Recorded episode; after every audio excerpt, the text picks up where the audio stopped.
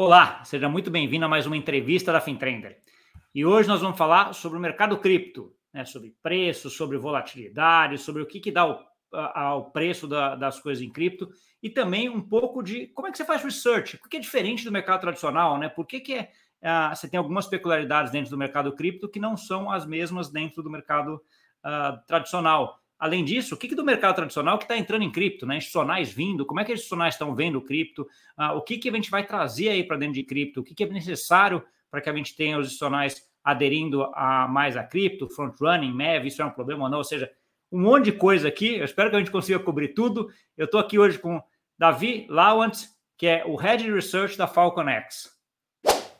Fala, Gustavo. Um prazer estar aqui. Obrigado pelo convite. Estou animado para a nossa conversa. Faz tempo que a gente não se, não se fala, acho que faz mais de um ano que, que a gente se encontrou e acho que aconteceu bastante coisa desde então, né?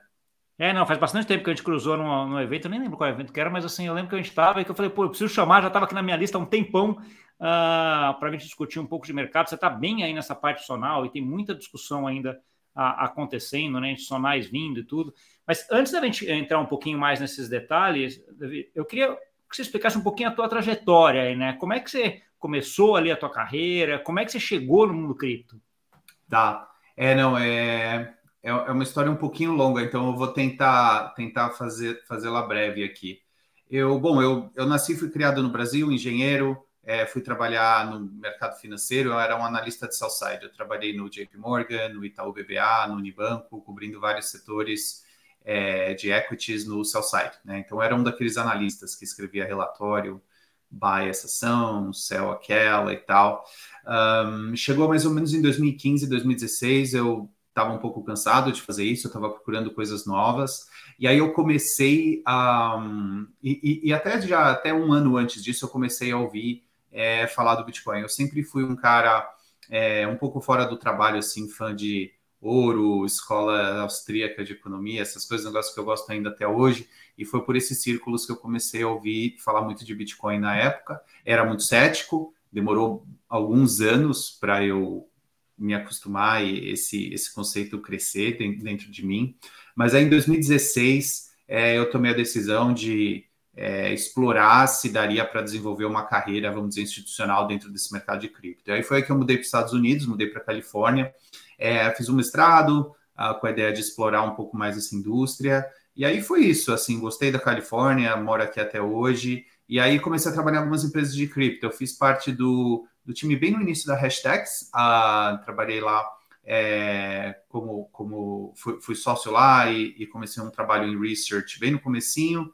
Depois eu mudei para Bitwise, uh, também bem no começo. A Bitwise é, uma, é a maior gestora de fundos de índice é, é, de cripto aqui no mercado americano, talvez no mundo. É, eu fiquei lá bastante tempo, eu fiquei lá uns três anos é, tocando research lá.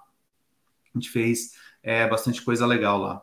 E aí agora, no começo desse ano, eu mudei da Bitwise para Falconex, uh, e a gente pode falar um pouquinho mais, mas Falconex é um dos é, maiores prime brokers do mercado de cripto. Então a gente é bem focado, como você falou, nesse mercado institucional. E é isso. Aí agora eu estou montando a área de research na Falconex. Então venho fazendo, fazia antes research no mercado tradicional de equities, acabei mudando para fazer research nesse mercado de cripto. Estou aí alguns anos, é, fiz essa mudança e, e não olhei para trás mais.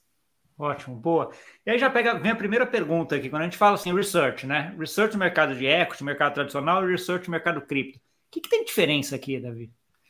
É, tem, tem, bastante, tem muita diferença, inclusive algumas coisas que eu demorei até para me acostumar e, e, e, e para conseguir uh, entender um pouco mais. O que eu costumo falar é que eu acho que assim, no, no fundamental, acho que não muda tanto, né? No mesmo o, o, um research institucional de cripto, acho que de sell side, né, tenta fazer o mesmo que o pessoal tenta fazer no mundo de equities, que é ajudar os clientes, é, que são fundos né, de, de investimentos, investidores profissionais, a navegar esse mercado melhor.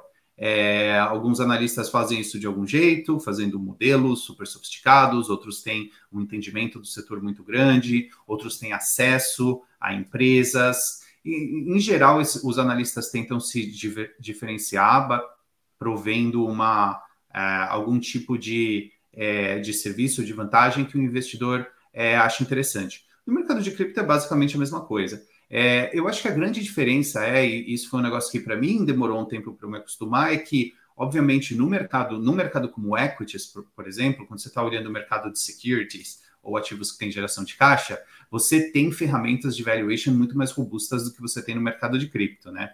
Então, no mercado de equities, eu tinha os múltiplos, os DCFs e todas aquelas ferramentas todo mundo usa é para colocar um número bonito lá, um target price ou um múltiplo que muita gente usa é, para tomar a base da sua decisão de investimento. Cripto é um pouco diferente. Eu costumo muito falar que cripto é meio que uma mistura de investir em commodities com investir em venture capital. É como se fosse uma. É como se fosse esses ativos, ou a maioria deles, né? Não todos, eles não têm geração de caixa exógena, né? Que te permite fazer um valuation um, alguns exercícios de valuation mais robustos, como você consegue fazer com ações, mas é um pouco parecido com commodities, né? Então, você, igual você tem research de commodities, vários grandes bancos internacionais de petróleo, de ouro, de, de, de metais, de soft commodities, eu acho que funciona um pouquinho assim, mas tem um componente tecnológico e um componente de tecnologia emergente aqui que é muito grande. Então, por isso que eu costumo falar, é meio commodities com venture capital, com algumas exceções, né? Tem alguns ativos que têm uma dinâmica de fluxo de caixa que você consegue analisar. Mas em geral é isso, assim, não, não é muito diferente. Inclusive, alguns dos fundos com quem eu converso, eles não são tão diferentes assim dos fundos com quem eu conversava antigamente na minha vida de finanças tradicionais. Assim, vários desses players é, reconhecidos no mercado, eles têm alguma presença no mercado de cripto. Então não é, não é tão diferente quanto parece, não. Entendi. Você estava comentando um pouquinho de, de cripto, assim, cripto, de quando você começou lá, quando eu comecei em 2015, 16, etc., 17, mudou muito para o que é hoje, né? Lá a gente tinha, sei lá, meia dúzia de ativos, né? Ethereum, Bitcoin e, e mais, mais um ou outro, tá? Hoje tem, sei lá, uma vez que eu vi, é quase 20 mil, um negócio surreal em número de, em número de tokens, né? Isso também requer que você tem, tem que ter ajustado e setorizado isso, né? Como é, como é que você vê isso daqui? Você mesmo já comentou, né? Essa tua primeira resposta, já comentando um pouquinho, ó, de que alguns ativos são assim, mas outros não, etc. Como é que você vê isso daqui? Ou você simplesmente limita, a ah, vou acompanhar os 50 maiores? Como é que você vê esse research? É, não, essa, essa é uma ótima pergunta e realmente, né, eu, eu acho que tem pouca dúvida de quanto, o quanto que o mercado de cripto cresceu, né?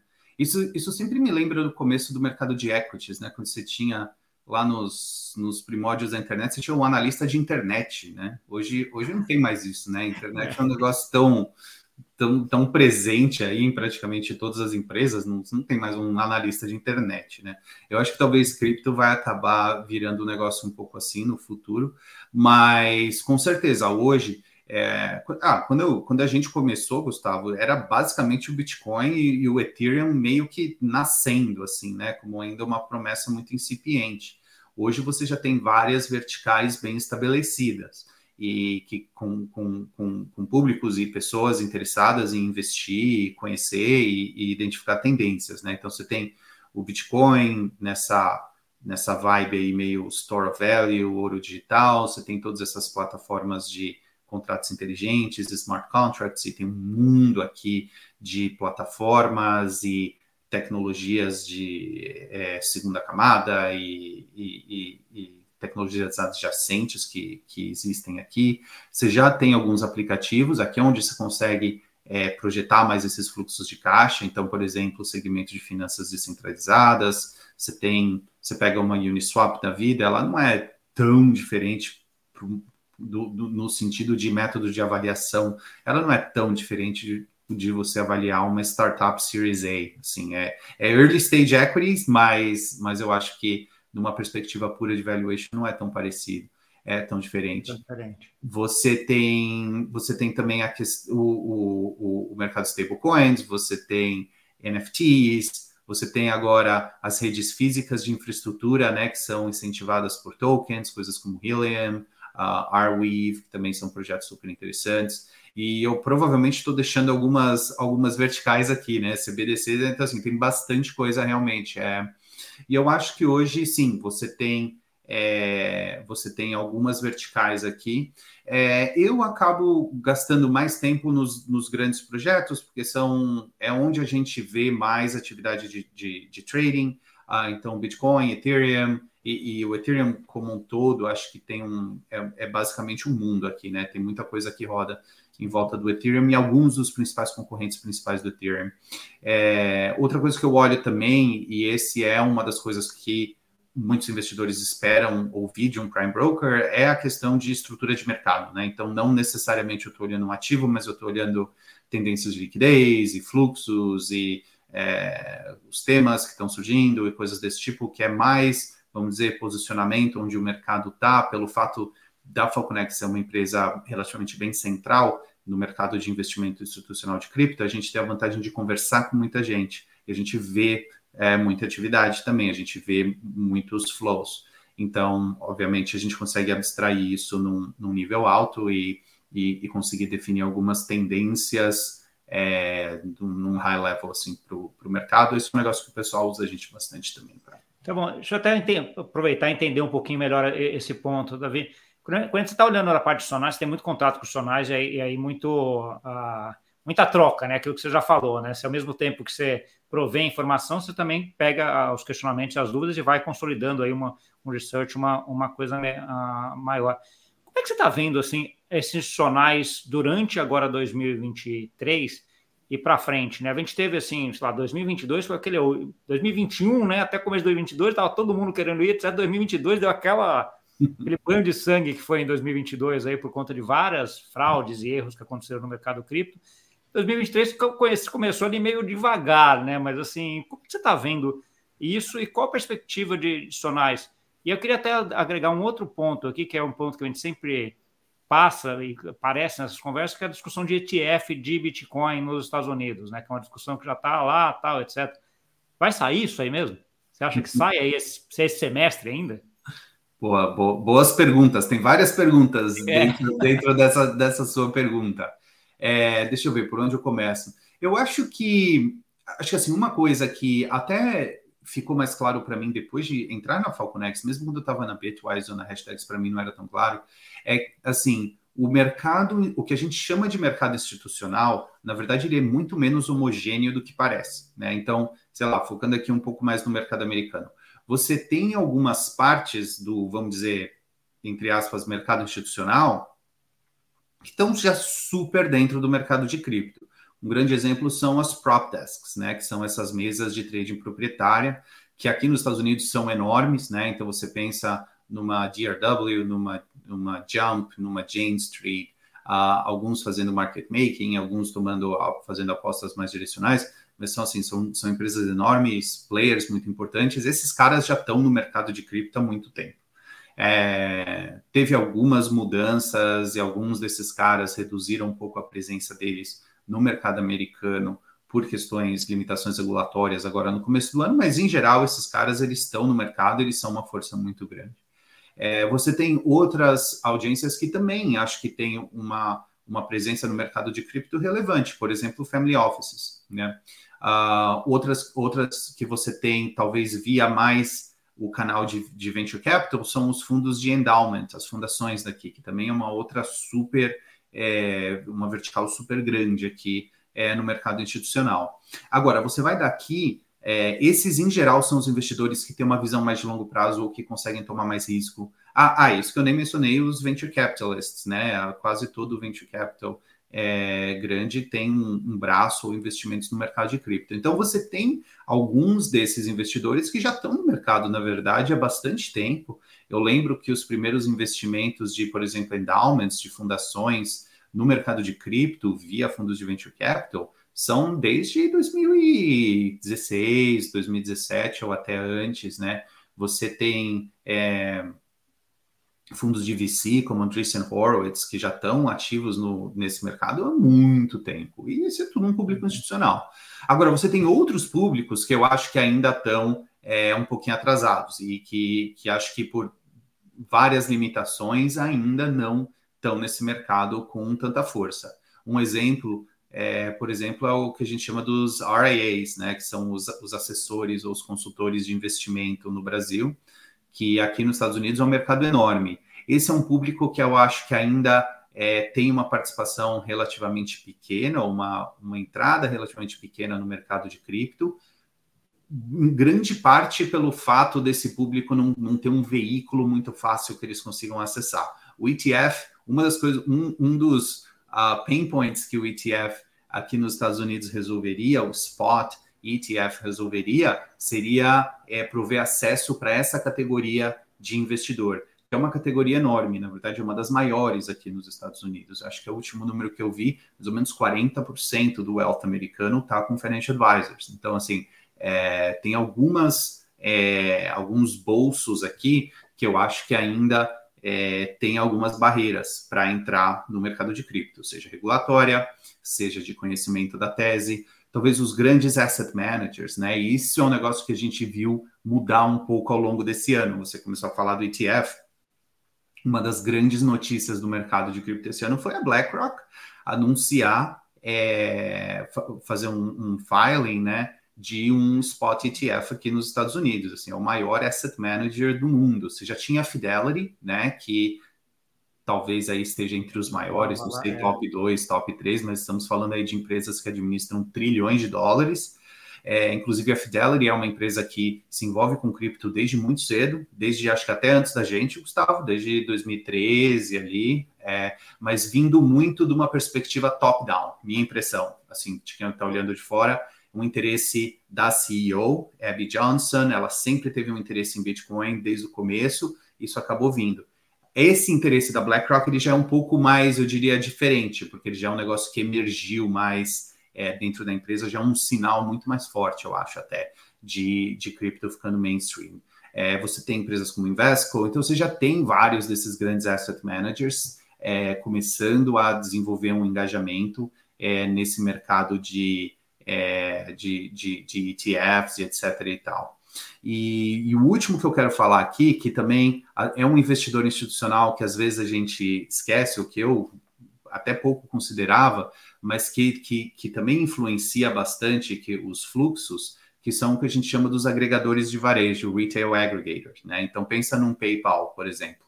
O PayPal ele usa uma infraestrutura institucional para agregar todas aquelas compras. Normalmente eles usam um, prime broker ou, ou, ou, uma estrutura parecida para agregar todos, todos aquele fluxo de varejo que ele coleta de pouquinho em pouquinho, né? Então você tem um PayPal, você tem um Robinhood, você tem é, um, um, Cash App, o Square, né, que chama Block. Então, várias dessas empresas que, na verdade, eles agregam fluxo de varejo e, e executam isso no mercado institucional.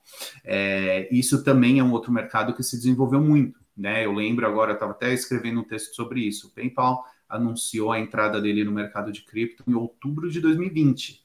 E foi um, foi, você lembra, você lembra bem, eu tenho certeza, foi um furacão na época, né? É. Hoje, assim, ontem o PayPal anunciou uma stablecoin baseada no Ethereum e o mercado nem mexeu, é, basicamente. Então, é muito interessante também ver como esse mercado está é, tá evoluindo bastante. Então, assim, basicamente, é, acho que essa é meio que uma, uma, uma, uma pintura meio que geral, tem várias audiências, tem até alguns aqui que eu ainda não toquei, mas eu acho que você tem algumas partes do mercado institucional que, que já estão envolvidas com o mercado de cripto, por, provavelmente vão continuar. Outras que, durante o bear market de 2002, que foi muito brutal, teve vários é, desapontamentos aí, imagino que, que você também, é, na infraestrutura de mercado, de alguns players que não se provaram é, legítimos, e não tem dúvida de que teve uma pausa. Mas eu acho que principalmente para os grandes e para os investidores institucionais que têm uma visão mais de, de longo prazo, eles nunca desistiram do mercado de cripto, eles deram uma pausa. E, e esses caras, em geral, eles não precisam tomar decisões num, num, num, horizonte de prazo muito curto, eles não têm tanta pressão de tempo para tomar essa decisão. Então, é um negócio que acho só, Em geral, não são alavancados também, nada a ver. Então, assim, eles são fundos de venture capital, o cara não alavancou, então ele, ele não quebra nesse sentido, né? Ele pode ter o tempo para voltar ao preço depois, né? dado é, naquela estratégia de longo prazo. Né? Exatamente. Então, acho que. Então, é, exatamente. Então, pensa numa empresa, por exemplo, como o PayPal, né, que, que anunciou uma stablecoin com a Paxos, né, que é uma, é uma issuer de, de stablecoin regulada aqui nos Estados Unidos. Eu tenho certeza que isso é algo que eles estão discutindo há anos, né? É, por algum motivo, eles decidiram que agora era um bom, um bom momento para anunciar e para lançar esse projeto. Mas não é algo que eles resolveram fazer nas últimas semanas, né? Ou o ETF de, de Bitcoin da BlackRock, né? Imagino que isso é um projeto que já está sendo discutido há muito tempo lá dentro. Por algum motivo, eles decidiram ou uh, acharam que agora era uma hora boa de lançar esses projetos. Acho que esse tipo de esses grandes anúncios eles validam um pouco essa visão de que esses grandes investidores eles continuaram olhando o mercado. Eles só deram uma pausa, não precisava ter muita pressa, não precisava correr para lançar nada, mas eu acho que o interesse continua lá. Tá bom. É, o ETF, Davi, você acha que a gente sai com o ETF nesse, nesse, nesse semestre agora? E, e, e na tua opinião, isso é uma grande uh, é uma grande mudança em termos de preço do mercado? É, não, essa é uma ótima pergunta. E, e, na verdade, agora até a pergunta se expandiu, né? ETFs, né? Porque até ao longo da última semana a gente começou a ver o pessoal aplicar para ETFs futuros de Ether, né? Que é um negócio que estava meio fora do radar também até, até pouco tempo. A SEC, que é a CVM daqui, né? Tava, tava meio, meio azeda em relação a esses, esses ETFs. Parece que teve algum, alguma mudança, algum, alguma maior flexibilidade vindo do regulador. Então a gente está vendo uma, uma onda aí de ETFs de Ethereum baseado em futuros, né, não spot. Eu, então acho o seguinte, é, cara, eu acho que essa é a melhor safra de uh, filings de ETF que a gente, que a gente já teve. E, e, e, a indústria tem uma história longa né, de, de ETFs, desde os primeiros lá em 2013, até a Bitwise, que é a empresa que eu trabalhei, era uma, um negócio que a gente ah, trabalhou bastante desde 2017. É, então a gente já está batendo aí 10 anos de tentativa de aprovar um, um ETF spot de, de Bitcoin. Eu acho que a gente nunca teve tão perto. É, essa semana vai ser uma semana interessante, eu não sei quando isso vai no ar, mas essa semana a SEC vai dar a primeira resposta do, do, do, do, do issuer que está em primeiro na fila lá. A SEC ela tem 40 dia, 45 dias de prazo para aceitar, negar ou pedir mais tempo. Muito provavelmente ela vai pedir mais tempo. É, o primeiro cara que está na fila, que é o 21 Shares e a ARC, um, o prazo expira nesse domingo agora. Então, provavelmente a gente vai ouvir alguma coisa da SEC. Muito provavelmente ele vai uh, pedir um, um, adiamento aqui, ah, ele vai pedir mais prazo, ele pode pedir até oito meses de prazo. Um, os outros ETFs, esse, esse, esse período inicial aí, é, a gente está falando mais no começo de setembro, uh, e além disso, tem o processo da Grayscale contra a SEC, né? A Grayscale tem um trust muito grande de Bitcoin, e ela está processando SEC porque ela está querendo converter isso num ETF e a SEC não está deixando. A decisão desse processo provavelmente vai chegar nos próximos um ou dois meses. Então você tem muita coisa acontecendo. Honestamente, eu acho que nunca teve tão difícil de prever. Eu acho que tem um componente, um, talvez político, é, mais forte do que tinha antes, um, eu imagino, até pelo fato das instituições de algumas das instituições que estão fazendo esse filing. Se você me, me perguntar, eu acho o seguinte: eu acho que as chances, eu, eu atribuiria as chances de aprovação provavelmente em algo entre 60% e 70%, então eu acho que é, eu acho que é, é bem bom. possível ah. que a gente veja. É claro, se a SEC quiser pegar, e a gente pode discutir mais no detalhe, que eu até trabalhei com isso relativamente de perto, tem os uh, eh, SSAs, né, que são os Surveillance Sharing Agreements, que é a grande diferença desse, desse novo round Sim. de filings se a SEC quiser ser muito crica em alguma dessas coisas, acho que dá, dá para negar. Daria, daria para esse cenário ainda não dá para descartar completamente. Mas eu acho que eu acho que está na hora e eu acho que a gente possivelmente vai ver um ETF. Uh, ah, se a gente chegar nesse ponto, acho que provavelmente é final desse ano, começo do ano que vem. Eu não acho que a gente vai ver um anúncio tão cedo. É uma coisa importante no mercado de ETFs é que ser o primeiro do mercado é um negócio muito importante. Você vê isso em vários lançamentos, né? Inclusive os, os lançamentos de, de ETF futuros de Bitcoin. O BitO, que foi o primeiro, é, levantou um bilhão de dólares no, no primeiro dia. Foi o, o, lançamento de ETF mais bem sucedido em termos de fluxo natural. O segundo captou 30 milhões. Né? Então, é. ser primeiro no mercado é um negócio muito importante no mercado de ETFs mesmo considerando empresas com distribuição muito grande como BlackRock e tal. Então, e a SEC sabe disso. Então, eu acho que ele não vai ficar, a gente fala aqui, playing kingmaker, né, decidindo quem, quem vai escolhendo o vencedor. Eu acho que provavelmente ela vai aprovar um grupo, se, se, chegar na aprovação, acho que vai aprovar um grupo é, de, de issuers aí que vem fazendo o trabalho ou que ela julga é, adequados para aprovar meio que nesse primeiro grupo. Mas eu ficaria muito impressionado se, se ela aprovasse só um e demorasse muito para aprovar os outros. Talvez tenha alguma diferença aqui de dias ou um dia, mas eu acho que, que vem um grupo. É, e, e aí, Davi, só entrando nesse ponto, então assim, vamos pegar o mercado agora, considerar que foi aprovado, né? Que a gente já tem lá um ETF, um grupo de ETFs que pode ser lançado ou que está sendo lançado tal. Qual é a tua visão em relação a, a, a demanda e preço, assim? Você acha que a gente tem hoje um, um, represamento de demanda por não ter veículo? Acho que essa é um pouco da discussão, né? O que você é. falou um pouco do, do financial advisor lá, que ah, o cara não tem o conhecimento, não tem veículo para fazer. Com o ETF ele teria o veículo, né? Isso aí daria uma represada e teria efeito de preço, você acha? É, essa é uma, uma boa pergunta. Acho que efeito de preço é sempre difícil porque tem também muitas outras coisas confundindo, tem a questão macro, né, que também tá, tá bem, bem cloudy ali. Mas eu acho que assim, olhando esse fator específico, eu acho que sim, especialmente no longo prazo, assim, como eu falei, pensa num financial advisor, pensa num financial advisor que tem 50 clientes. Ele não vai ter 50 contas na Coinbase, né? E ele, ele nem sabe como eh, colocar isso no fluxo dele, não sabe como cobrar do cliente, não sabe como colocar isso dentro do reporting. Então, assim, realmente tem um problema de veículo aqui em, em, em algumas dessas uh, desses, desses grupos de investidores. É, aí ele acaba tendo que ir para é, essas publicly traded trusts, né, tipo o GBTC, que, que ele que é interessante, mas também ele envolve prêmios e descontos, então você não está tracking o, o, Bitcoin ou o ativo underlying também.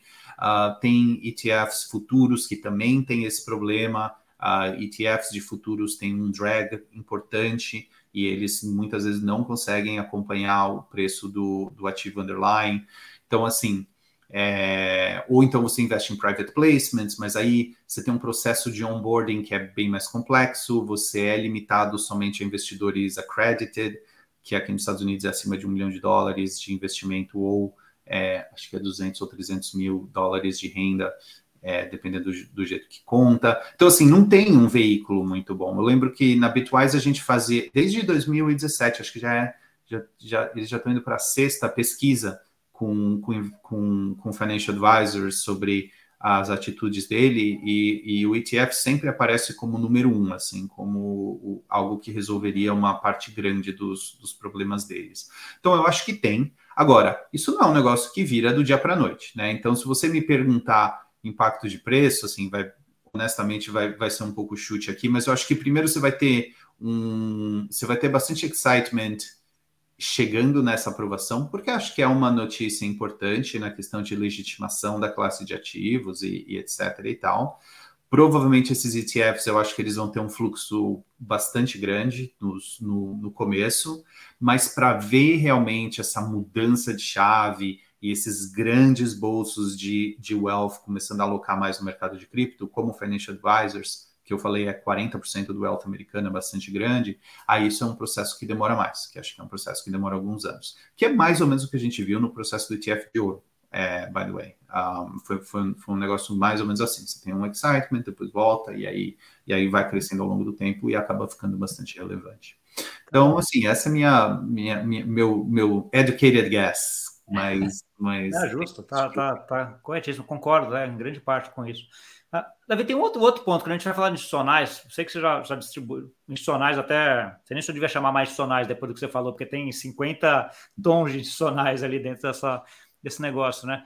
Mas uma discussão que eu sempre vejo, uma discussão sobre, ah, sobre a estrutura de mercado, mais precisamente na parte de MEV, front running, um pouco dessa discussão de que você tem um monte de robozinho que acaba operando primeiro do que, então isso aqui é uma preocupação que o mercado institucional tem, que foi resolvida no mercado institucional lá na década de 90, né? Que é aqueles robozinhos que faziam front-running em tudo, né? E tem, depois a gente foi ver aí, tem. a aliás, só uma curiosidade, eu li aquele livro, é, como é que chama? The Man Who Solved the Markets. Ah.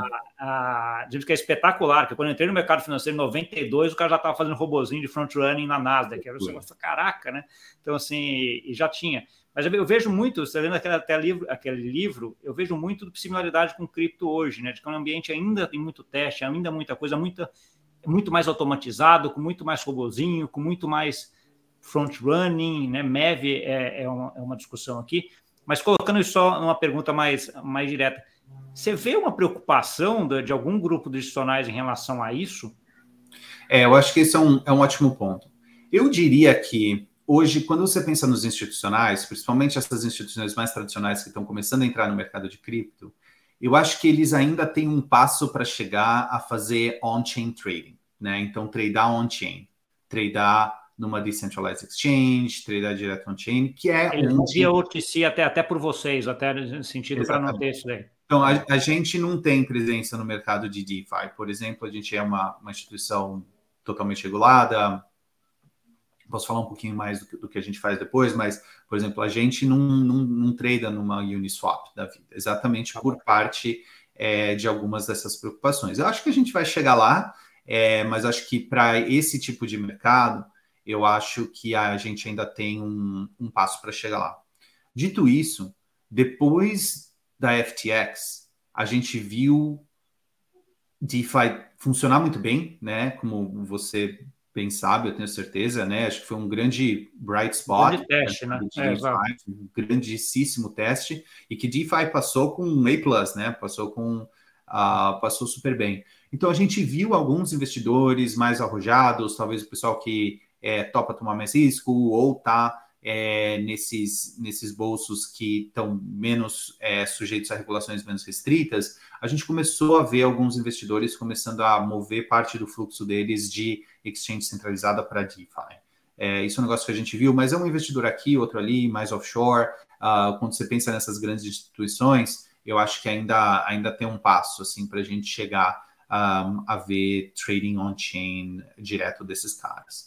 É, mas eu diria que, vamos dizer, no pessoal mais crypto native, você teve, você teve meio que uma bifurcação, e a bifurcação é ou é totalmente regulado ou é DeFi. Assim, o, o, meio aqui começou, começou a ficar um pouco mais, mais complicado para vários desses investidores, por causa de risco de contraparte e todas essas. É, deixa eu só, só comentar, já adorei esse teu comentário, porque assim, é, é, curioso, né? Porque também eu vi isso muito, você viu também lá, pós-FTX, todo mundo, ah, centralização, estamos fora, né? Vamos tudo para DeFi, DEX, tudo descentralização, etc. Né?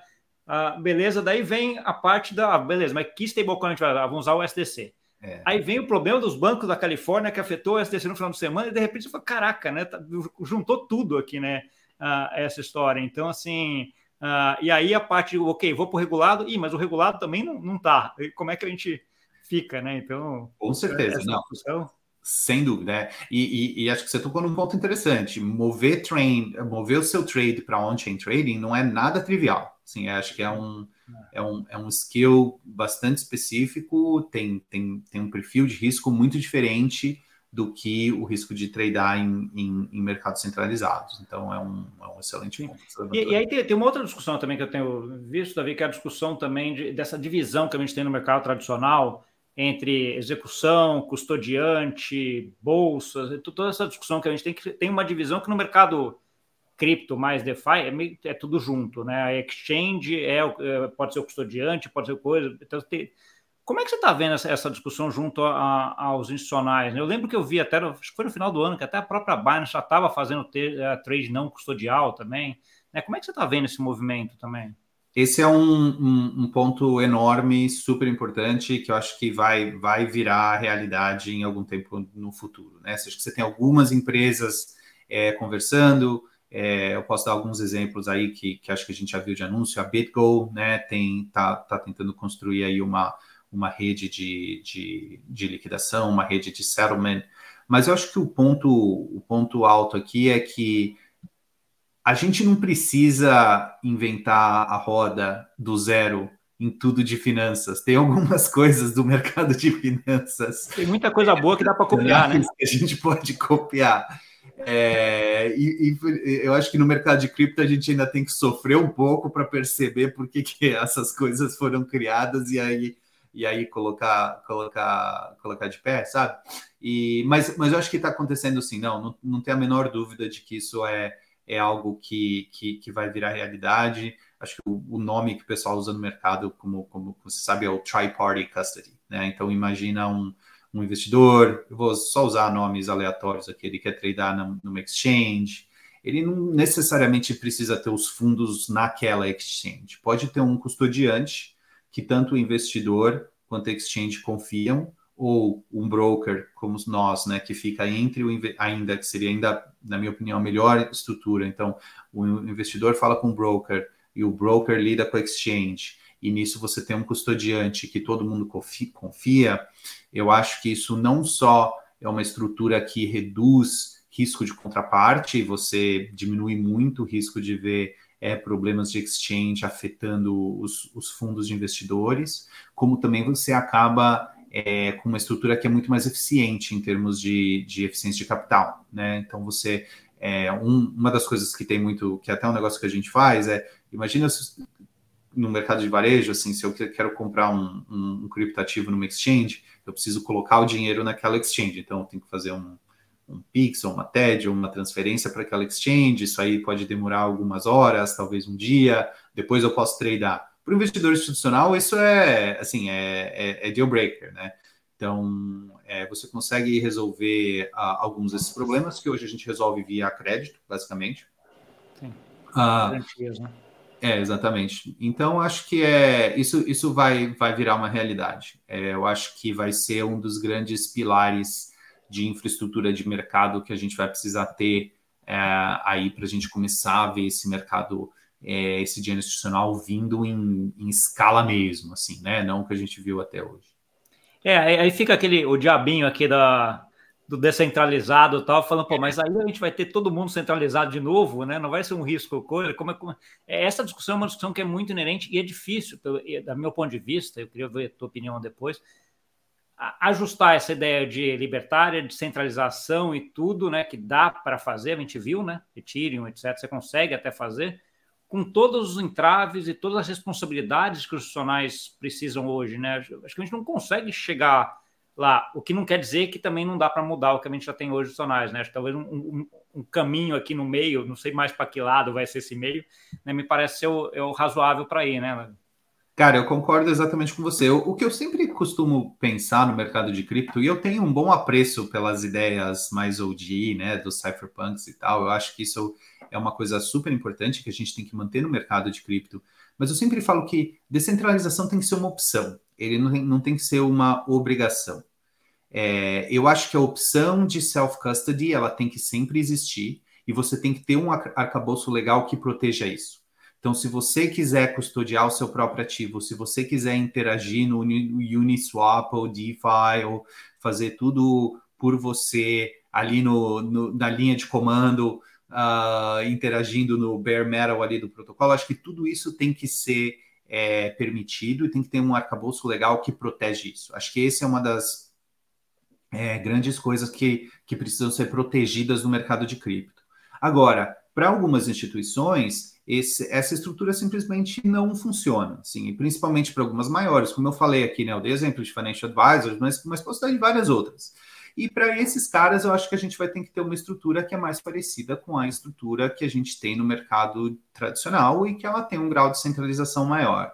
É, eu acho que essas duas, vamos dizer, esses dois mundos, eu acho que eles provavelmente podem conviver.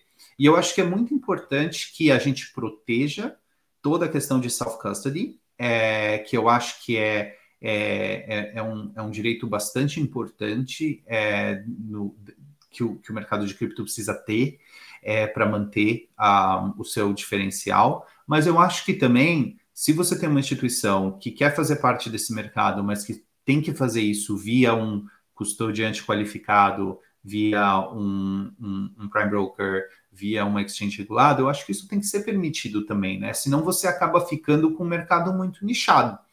É, então, eu acho que a beleza é um pouco a, o, o, interplay desses, desses dois mundos aqui. Eu acho que é, eu entendo que tem, tem as suas tensões, mas eu acho que deve tem, vai ter um balanço aqui que acho que a gente vai conseguir achar. Boa. Avi, Falconex, conta pra gente aí o que, que, que é, que a, a, qual que é o papel dela dentro desse mundo aí, dessa ligação ah. entre institucional e cripto. Legal. A Falconex é um prime broker, né? E basicamente um prime broker de cripto. Nós somos um dos maiores. É, a, a, ideia de prime broker é uma ideia que existe no mercado tradicional e que foi portada para o mercado de cripto. Ela não é algo novo. é um pouco diferente no mercado de cripto versus mercado tradicional, mas, mas a ideia é basicamente a mesma. É, o jeito que eu costumo descrever o que a gente faz, a gente faz algumas coisas, né? Mas o, uma das coisas principais que a gente faz é uh, trading execution, né? Então, o que eu costumo falar muito é pensa que vamos, pensar um investidor, a gente como um, um, investidor no varejo, se a gente quiser comprar uma fração de Bitcoin, uma fração de Ether, a gente vai lá numa exchange, a gente abre uma conta e a gente compra, não tem, não tem problema nenhum. Agora, imagina uma dessas grandes instituições que a gente mencionou, se ela quer comprar 10 milhões de dólares, 100 milhões de dólares, 500 milhões de dólares de um, de um criptoativo. Aí não dá, você não pode colocar uma ordem de 100 milhões de dólares. Você não vai entrar na ordem de 100 milhões de dólares na, na Uniswap, né? É, exatamente. é. Então, é, então, esse mercado é um mercado que ele, ele tem requerimentos um pouco diferentes. Então, o jeito que funciona é o seguinte, um, esses grandes investidores, e acho que nesse ponto a gente está conectado com quase todos os grandes investidores do, de, dessa indústria, quando eles têm uma, uma ordem que eles querem ser executada, eles vêm para a gente e a Falconex está conectada com 95% da liquidez do mercado de cripto. Então a gente está conectado com exchanges, a gente está conectado com mesas é, OTC, a gente está conectado com market makers, a gente está conectado com mineradores, a gente está conectado com tesourarias de protocolo. Então, assim, existe, existem várias instituições com que a gente está conectado. Então, quando chega uma ordem dessa, a gente consegue trabalhar esse fluxo, mais ou menos como acontece em vários segmentos do mercado tradicional, né? Você tem essa é, esse intermediário que basicamente atua como uma mesa de, de trading é, é, outsourced de vários desses investidores. A gente, por si só, não faz investimentos, a gente não toma posição. Então, a gente está sempre. A ligação. Exatamente, com a ideia de minimizar o, os conflitos de interesse contra os investidores. Né? Então a gente nunca está tradando contra eles, a gente sempre está tradando para eles. É, a gente negocia em praticamente todos os mercados, a gente negocia spot, a gente negocia futuros, a, a gente negocia opções. É, a Falconex é, é a única empresa de cripto que tem uma licença no CFTC para operar swaps, que também é um outro instrumento que vários investidores preferem, super regulado, super fácil de usar. É, então a gente está presente em vários desses mercados. A gente, em geral, é um dos alguns dos maiores players em várias dessas exchanges. Então, a gente vai, né, num dia normal, a gente negocia alguns bilhões de dólares. É, para vários. Vocês também, vocês também não têm custódia, né, Davi? Então, assim, se o cara pedir um swap, você vai zerar o swap do lado de lá. Você não vai carregar Bitcoin para fazer o swap com ele, não, né? Isso, exatamente. Tá bom, você vai estar sempre zerado. Vocês estão sempre zerados dos dois lados. Isso, é. A gente, a gente não carrega risco de mercado, vamos dizer assim, risco de tá preço. Tá Boa. É, outra coisa que a gente faz é provisão de crédito. Né? Então, eu dei o exemplo. Imagina o cliente que quer negociar numa exchange X ou, ou negociar é, no, no, mercado X, mas, ele, mas não tem o dinheiro na exchange ou não tem o dinheiro na Falconex. A gente pode dar um crédito de um dia usando o nosso balanço, por exemplo, para efetivar esse trade uh, tem algumas modalidades mais complexas de crédito. Então, é, é o SEC Lending, né, que é o crédito é, com, com, com, colateralizado. Então, esse é o tipo de coisa que a gente faz. A gente tem, tem agora, eu entrei para montar a área de research, a gente tem um business de capital introduction, a gente introduz fundos a alocadores de capitais. Então, é basicamente é, o mix de serviços que você vê num, num prime broker tradicional para um uh, investidor institucional. A ideia é que um, a gente tenta ser um one-stop shop para um investidor institucional que quer interagir com o mercado de cripto. Ele, ele pode abrir uma conta na Falconex e com essa conta ele consegue interagir com o mercado num, num, num range largo aí de coisas, inclusive staking, fazendo coisas, é, é, coisas até que bastante sofisticadas. Entendi, legal. Deixa eu perguntar uma, discussão, uma coisa que veio na minha cabeça. Agora você está montando a área de research que você comentou aí. Como é que é montar uma área de research em cripto, Davi? É, você está pegando gente de cripto ou gente de mercado financeiro tradicional? O que, que, é, que, é, mais fácil, o que, que, é mais difícil aqui? Cara, essa é uma boa pergunta. Na verdade, eu não tenho, eu, eu, eu não tenho nenhuma barreira sobre, sobre background. Assim, eu acho que no começo eu pegava mais gente de mercado tradicional que tem interesse em cripto. Principalmente quando, quando eu montei equipe na Bitwise e tal, era bastante gente que vem de, vem de fora do mercado, mas que tem um interesse em cripto, né? Acho que esse é um negócio super importante para uma pessoa, especialmente quem quer focar em research ter. Hoje eu acho que você já consegue ter bastante gente que desenvolveu uma carreira em cripto. Você tem várias casas de research excelentes de cripto, né? Messari, é, Delphi Digital, várias dessas casas são, são muito boas. Você tem o pessoal que fica lá no Twitter, mexendo nos Doom Dashboards e, uh, e, e fazendo todo tipo de, é, de análise interessante. Então, hoje eu acho que você já consegue achar um pouco mais é, pessoas que têm esse, esse background em cripto mas para os times que eu, que eu montei, o, o, o, challenge é sempre isso: um interesse genuíno e profundo no mercado de cripto, mas também a habilidade de conseguir conversar com um, um investidor institucional. É normal. Então, acho que é bom ter esse pezinho nos dois lados. Para o pessoal que, quando está montando o time, nem sempre você vai achar a pessoa que tem é, exatamente esses dois, mas algo que, que, que eles consigam desenvolver ao longo do tempo. Mas hoje sim, tem um super grupo aí de, de, de pessoal de research de cripto. Eu imagino que você deve acompanhar é, vários deles aí no Twitter. Tem uma indústria é. que se desenvolveu imensamente aí nos últimos, sei lá, três a cinco anos. Tá bom. Eu queria aproveitar agora para entrar um pouquinho mais especificamente em, em preço e, e, perspectivas de alguns uh, uh, criptos. Aproveitar que a gente está aqui. Uh, a primeira coisa que eu sempre olho assim é, é correlação. Né? Então, assim, cara, você pegar a, a, sei lá, até pouco tempo atrás, do, um, dois anos, cripto era, era Bitcoin com, com beta maior, né? Então, você põe o Bitcoin ia todo mundo, só que você tinha ali uma, uma, uma variação maior em relação a ele. Isso aqui de algum tempo para cá mudou, né? A gente vê alguns setores, algumas coisas que mesmo às vezes Bitcoin sobe e cai, então assim, você tem algumas coisas mais, mais específicas. A minha primeira pergunta é como é que você está vendo isso de modo geral, assim, olhando a, a floresta, vamos dizer assim, em relação a cripto? É, não, super, super, ponto super relevante. Eu acho o seguinte: bom, primeiro é que você tem a correlação de cripto com o mercado tradicional que caiu muito, né? Que ela sempre foi muito baixa, aumentou ali na, na época do Covid, deu um spike, acabou voltando. Hoje ela já está bem, bem baixa, assim, até próximo dos, dos patamares históricos aí, basicamente em zero. Se pegar uma correlação entre o Bitcoin e o S&P 500, por exemplo, num período de uns 90 dias, vai ser, vai ser muito baixo, assim. É, que, que, acho que é uma coisa interessante.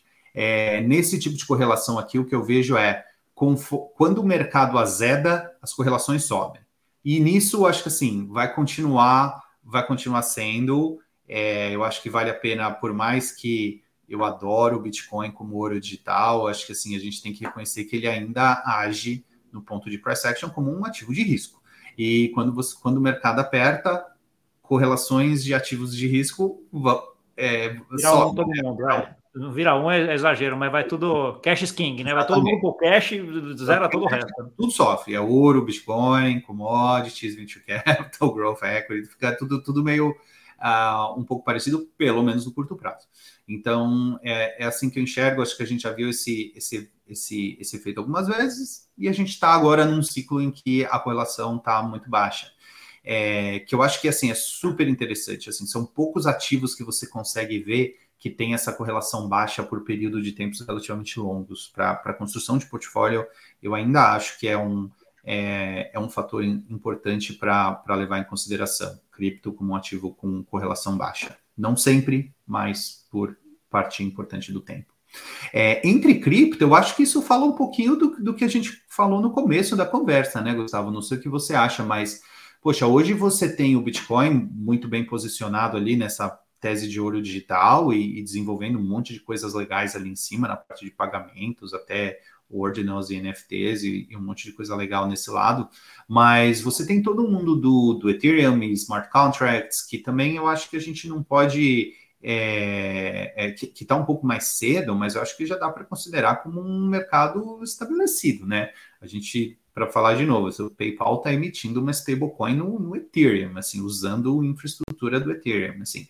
É, e, e, eu acho que são calls muito diferentes, assim. A maioria dos investidores, eu acho que talvez até dois, três anos atrás não percebia isso muito. Era meio Bitcoin, Ethereum, meio Ethereum era um high beta do Bitcoin. Acho que hoje as pessoas têm muito mais essa visão de talvez o Bitcoin como um macro asset, talvez o resto do mercado de cripto mais como um liquid venture, uh, tipo de, de aposta, assim. Então, eu acho que a gente está começando a ver um pouco mais de, de, diferenciação entre os ativos, que faz sentido, porque as teses são muito diferentes, os drivers são muito diferentes. A gente está até vendo, por exemplo, tem questões de regulação que afetam alguns ativos, não afetam outros. Então, eu acho que isso é, é algo saudável e que a gente vai, no longo prazo, acho que a gente vai, vai continuar vendo cada vez mais. Assim, eu, eu sempre costumo falar que o, o Bitcoin e o Ethereum, eles começaram muito diferentes, até porque eu acho que as, os mindsets dos grupos originadores ali são muito diferentes, mas eles ficaram mais diferentes ao longo do tempo. Então,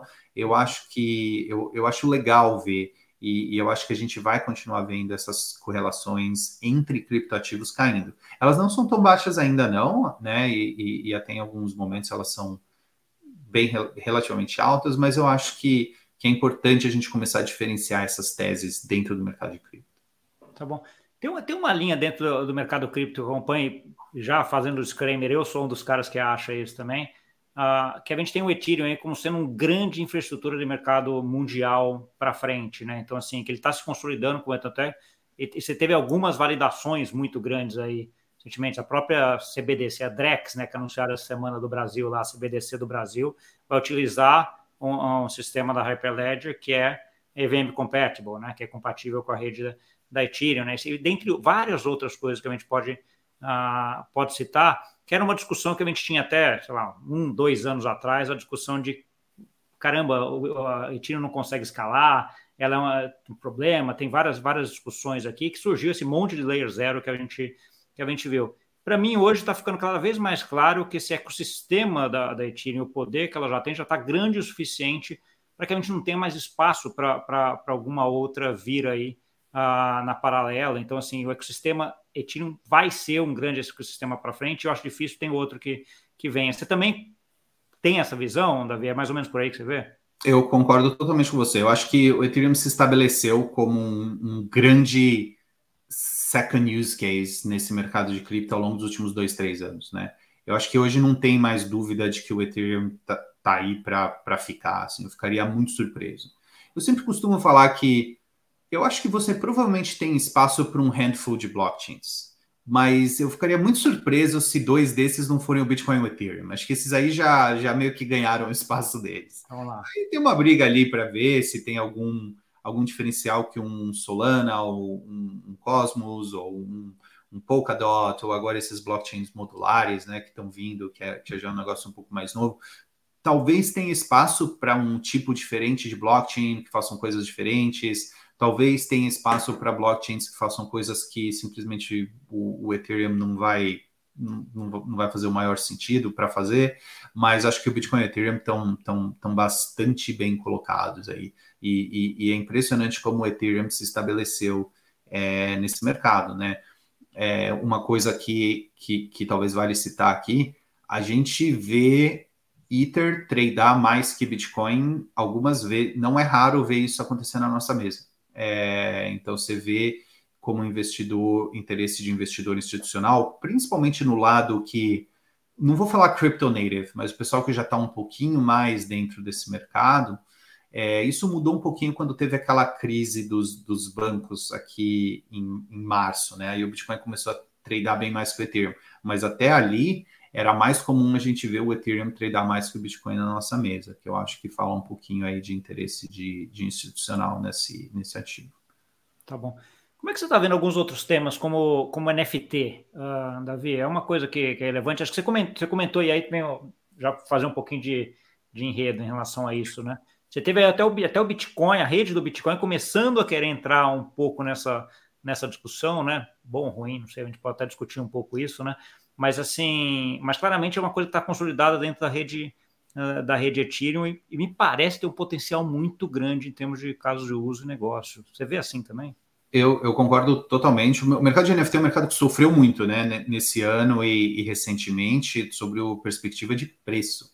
Mas eu, eu, eu acho que o mercado de NFT ele vai ser bastante grande. Assim, eu ainda não sei qual vai ser a forma que ele vai ter. Eu não consigo te falar se o NFT que vai é, dominar o mercado vai ser um negócio mais parecido com CryptoPunks ou Autoglyphs, né? Essas coisas mais artísticas, ou esses NFTs que vão ser mais ligados à, à utilidade é, mesmo. mas eu acho que o mercado de NFTs ele ele está passando por um vale, mas eu tenho pouca dúvida de que a inovação fundamental lá é muito importante. O, tem um investidor que eu, que eu gosto muito que é o Avitchel Garg da, da Electric Capital. Ele costuma falar NFTs vai ser um mercado muito grande. Lembre-se que a pessoa mais rica do mundo é um vendedor de NFTs físicos, que é o dono da, da, da Louis Vuitton, da holding da Louis Vuitton. É, é não e, deixa de ser um NFT físico, exato. Exatamente. E, e, e, a chance de um mercado como esse se desenvolver no mundo digital, assim, não nos próximas semanas, não nos próximos meses, mas nos próximos muitos anos, eu acho que ela é, ela é relevante. Eu, eu gosto do mercado de NFT, sim. Eu acho que a gente vai ver uma recuperação importante aí ao, ao longo do tempo. Tá bom. Eu, uma, Mutante, já está chegando perto do final, já quero deixar espaço para você, você, dar uma opinião, mas eu queria, eu queria ouvir mais sobre um último tema, que é a parte de CBDCs. Né? Então, assim, por dois aspectos. Um, como é que você vê esse, isso daí em relação à adoção, à facilitação de tokenização e toda essa parte de junção aí de mercado institucional com cripto? E também com você, estando fora do Brasil, como é que você, como é que você, a opinião da, em relação a o que o Brasil está fazendo em relação a isso, né? Ao que era o Real Digital e que virou Drex agora. É, não, super, super ponto. Eu acho que tokenização em geral vai ser um grande tema também. Esse é uma é, outra vertical enorme e eu acho que você é, já começa a ver alguns players importantes é, prestando atenção nesse mercado. É, eu acho que é, o, não sei se você pensa assim também, Gustavo, mas eu sempre costumo falar que stablecoin é a versão 1.5 de tokenização, né? Você está tokenizando o dólar, né? Agora, sim.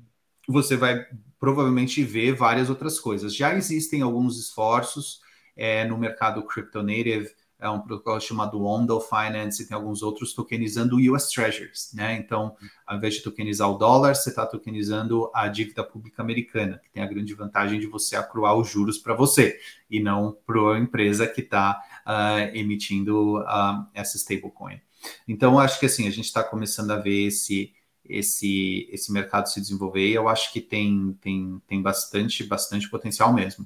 Na questão de CBDCs, é, eu acho que aqui, assim, aqui tem uma tensão, né? Porque, por um lado, você tem essa ideia interessante de das pessoas se acostumarem com usar infraestrutura, vamos dizer, de, de cripto ou de, de criptografia pública, tem essa potencial interação com blockchains públicos, mas por outro lado, é, você tem um componente de centralização aqui que é bastante grande e bastante forte, né? Eu sempre costumo falar que você pensa num Bitcoin ou num, num, num blockchain público, uma CBDC, eles são basicamente opostos, né? Assim, em termos do, dos objetivos que eles estão tentando, tentando, tentando atingir. Apesar dos dois usarem a, a, a, a blockchain, a DLT da mesma forma, né? Eles são bastante diferentes. Então, eu não acho que uma CBDC substitui ou concorre com um Bitcoin da vida ou um Ether de, de maneira alguma. Assim, assim, a proposição de valor é, é bastante diferente. O jeito que eu costumo pensar é, eu acho que no futuro o dinheiro e vários itens de propriedade eles vão ser digitais. E você vai ter versões governamentais e você vai ter é, versões não governamentais. Igual hoje, né? No, vamos dizer, no, no, no, no mundo não blockchain, você tem o dólar e você tem o ouro. Então, acho que no futuro você vai ter uma CBDC e você vai ter um Bitcoin. Assim, assim, a gente simplesmente está tá, tá mudando essa relação do mundo pré-blockchain para o mundo pós-blockchain. Eu acho que tem algumas questões de controle e privacidade que são bastante importantes, né? Eu acho que isso é um dos motivos pelo qual, por exemplo, os Estados Unidos ele é, ele é um país que está relativamente atrás é, porque eu acho que ele está pensando bastante em algumas dessas questões. É, provavelmente dá para fazer direito. Eu não conheço os detalhes do projeto brasileiro, para ser honesto, mas eu achei super legal que eles estão fazendo algo que é, é conectado com o Ethereum. Uh, o que eu costumo pensar nesse mercado, eu acho que assim, é, CBDCs são bastante positivas, porque as pessoas começam a se acostumar a usar digital wallet, começam a usar, a pensar em ativos digitais, é, essa é uma transição que não é fácil para a maioria das pessoas. Acho que a gente que está no mercado de cripto fez essa transição, mas isso não é fácil. Assim, eu, eu, eu tinha conheci uma pessoa que falava um negócio que eu acho que é muito sábio, que é, ele falava o Airbnb não existiria se o Booking.com não veio antes. Né? As pessoas primeiro precisam se acostumar a, a buscar um hotel pela internet para depois alugar o sofá da casa de alguém pela internet. Então, acho que assim, tem uma progressão aqui que precisa ser respeitada, e eu acho que esse BDC, as CBDCs, elas ajudam é, bastante nesse lado. É, dito isso, eu acho que eu acho que as opções precisam existir e acho que o mercado precisa escolher. O que eu acho importante é que exista a opção da CBDC, mas que também exista a opção de cripto. E cada uma das pessoas tome a sua decisão do jeito mais informado possível. Tem opções, né? Tem grau de liberdade, cada um escolhe da forma, da forma como quer. Acho que é super, super justo. Tem, tem, um outro, outro ponto chegar, a última, prometo que é a última, que a gente, que a gente fala, que é o seguinte: tem uma, uma visão muito assim de que tem duas tecnologias que vão ajudar muito o cripto para frente né, a parte de account abstraction com usabilidade e a parte de zero knowledge com privacidade. Como é que você está vendo isso daqui? Você também acha do que você está vendo aí que isso aqui vai ser uma coisa que vai ajudar em usabilidade e privacidade para frente? Eu acho que sim. É, são, são duas vertentes enormes no, no mercado de cripto. É, eu acho que a Count Abstraction a gente evoluiu muito, né? E já evoluímos até com certa surpresa, né? Eu lembro que eu estava na ETH Denver, né? Que é uma conferência importante de, do Ethereum, uh, mais no começo do ano aqui nos Estados Unidos, e o, o Account Abstraction meio que apareceu. Assim, era um negócio que é, todo mundo estava esperando como algo que viria daqui a alguns anos, mas eles conseguiram achar um jeito de implementar Account Abstraction de um jeito que você é, não precisa incorrer num hard fork e, e ter muito, é, muita um, um, processo de adaptação muito, muito oneroso. É, acho super legal, você consegue fazer coisas de. É muito.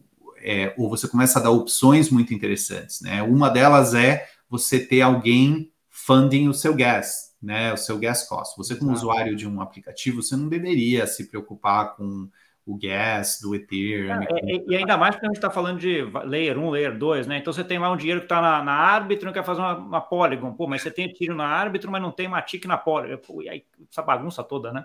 Exatamente. Então acho super legal. O Vitalik falou muito, inclusive ele falou nessa edição do Ethereum, ele falou assim: o Ethereum tem dois grandes desafios. Um é escalabilidade. Escalabilidade está não totalmente endereçado, mas está encaminhado vamos dizer assim, né? Você tem os roll-ups, roll-up. Um, dois, três, quatro, cinco, seis, sei lá para onde vai. Né? Exatamente, um monte de coisa acontecendo ali. Ainda tem bastante coisa que precisa acontecer, ainda são soluções um pouco centralizadas, mas, cara, super avanços que a gente está vendo lá. O UX é um negócio que acho que talvez ficou um pouquinho para trás nos últimos anos em termos de foco no desenvolvimento e que eu acho que é um negócio que a gente vai começar a ver mais para agora, porque é um negócio muito necessário. Se a gente quiser que essas aplicações escalem para centenas de milhões ou bilhões de pessoas, assim, acho que não do, a, a UX que existe hoje não vai funcionar para para sei lá, para os normes que a gente conhece, né? É, não, até, até para a gente já enrolado, né? Que é, já está aqui dentro, imagina para quem não, não está ali querendo fazer, né? Exatamente, não é simples. E, e ZK também acho, cara, acho que é um negócio enorme. Acho que ZK hoje ele é usado mais como solução de escalabilidade do que privacidade. É, ele é usado mais como.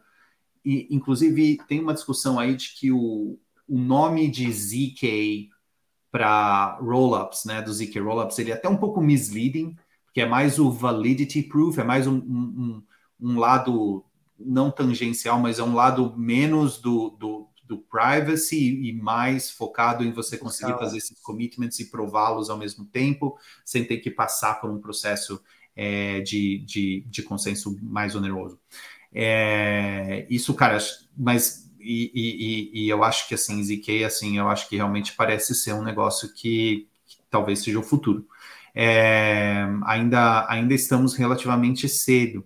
Uh, eu fico muito feliz de ver que ZK, pesquisa acadêmica em Zero Knowledge Proofs já existe desde os anos 80, mas era um negócio que estava meio dangling ali, que não tinha muito caso de uso, não tinha muita, não tinha muita, muita utilidade, e de repente cripto veio, trouxe isso, e o que a gente viu de pesquisa e desenvolvimento ao longo dos últimos sei lá, cinco anos, talvez sete anos no, no lado de ZK é, é, enorme, assim, eu acho. É, o que eu estava vendo, eu vi um podcast, eu não lembro de quem recentemente, mas é que ele estava falando que o que cripto está fazendo para a tecnologia de ZK é o que a NASA fez com as tecnologias que levaram o homem para a Lua. Ela desenvolveu um monte de coisa para levar o homem para a Lua, né? E que, que depois ficou aí para a sociedade, que teve muita gente usando em coisas que não tinha nada a ver com viagem espacial depois, né?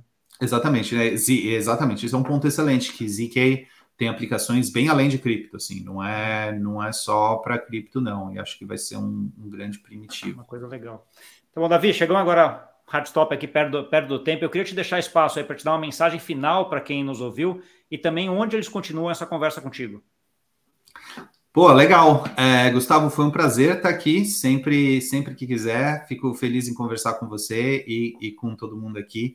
Para quem quiser me seguir, eu estou no Twitter, é Delawan, como se fosse o meu é, aqui como meu sobrenome, D L A W A N T. Eu estou no Twitter, eu estou no, no LinkedIn também, só procurar pelo meu nome, Davi, com D no fim, Lawant, L A W A N T.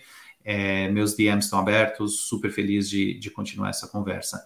É, a mensagem que eu ia passar é, acho, keep building. Uh, esse é um negócio que até o nosso CEO estava numa, numa conferência há, algumas semanas atrás, conversando sobre como às vezes parece difícil construir um, um business, né, do mercado de, de cripto durante o bear market. Mas eu acho que sempre vale a pena lembrar que muitas, ou talvez a maioria das, das grandes iniciativas que aconteceram nesse mercado, elas começaram no bear market. Então, eu estou muito animado para ver uh, o que, que a gente está construindo e o que, que a gente vai ver uh, se materializar no, no, no próximo ciclo uh, positivo aí, no próximo bull market cripto. Just, just keep building.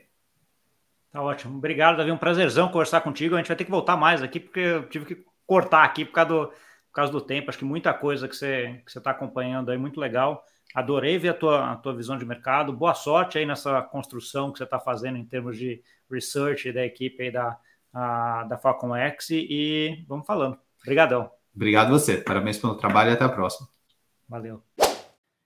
Para você que nos viu, muito legal. Conversa de quem está lá entendendo, fazendo e entende muito de mercado financeiro tradicional e também de mercado cripto, né? Então, assim, vários insights aqui de que é institucional. Não dá para ter uma categoria de institucional, tem muita gente aqui no meio do caminho, né? As problemáticas, preço, para onde vai, o que é Ethereum, o que é Bitcoin, como é que a gente está no mercado. Um papo muito legal, com muita informação, tá bom? Se você gostou, não esquece de se inscrever no canal, dar o like e compartilhar com aquele amigo e amiga que gosta desse assunto. E até a semana que vem. Tchau, tchau.